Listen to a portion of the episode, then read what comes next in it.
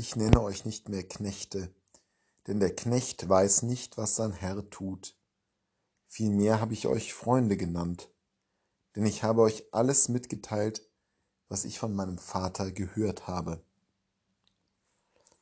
Freundschaft, das sagt Jesus hier in seinen Abschiedsreden im Johannesevangelium.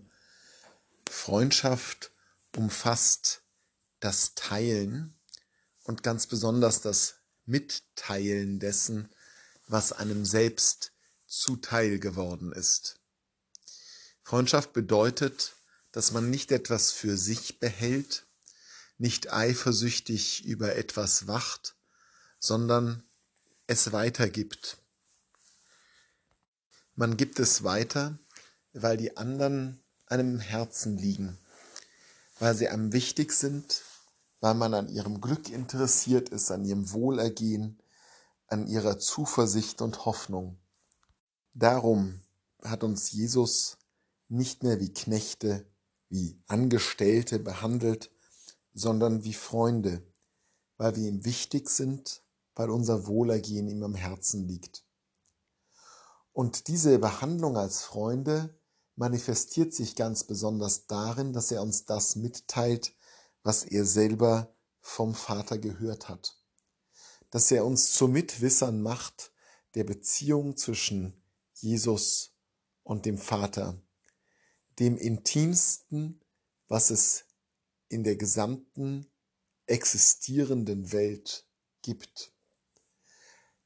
Es gibt keine größere Intimität als die zwischen diesen beiden, die ja beide Liebe sind. Und in diese Intimität werden wir mit hineingezogen durch Jesus. Er will uns daran Anteil geben, er will uns mit hineinnehmen. Diese Berufung zur Freundschaft mit Gott ist zugleich auch eine Berufung an uns, mit anderen Freundschaft zu üben und zu pflegen.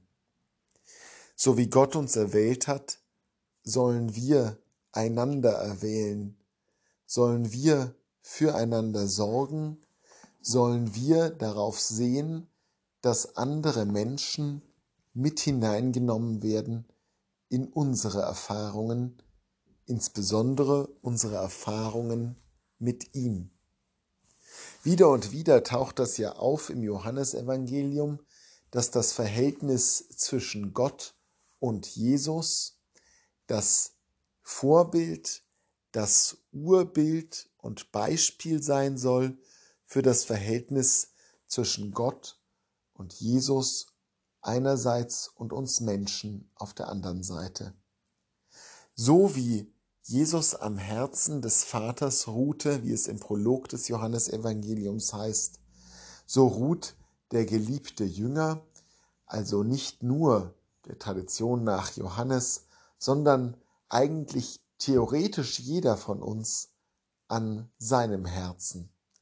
So wie Jesus im Vater bleibt, so bleiben wir in ihm.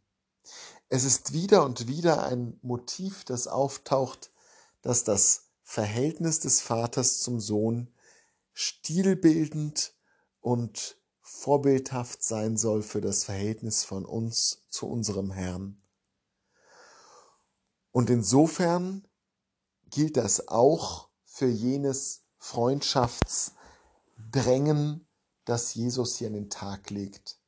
Er möchte uns zu seinen Freunden machen, uns in Vertrautheit, Intimität hineinholen, uns mitteilen, was ihm wichtig ist, was ihm ein Anliegen ist und wovon er glaubt, dass es für uns gut und glücklich machend ist.